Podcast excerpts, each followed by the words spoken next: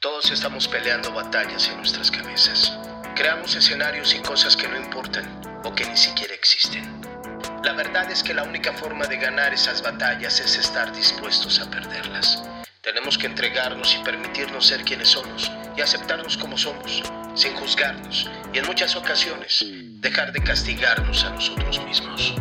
Y en este punto, la alegría y la felicidad radican en la sencillez, en la aceptación y la entrega a lo divino.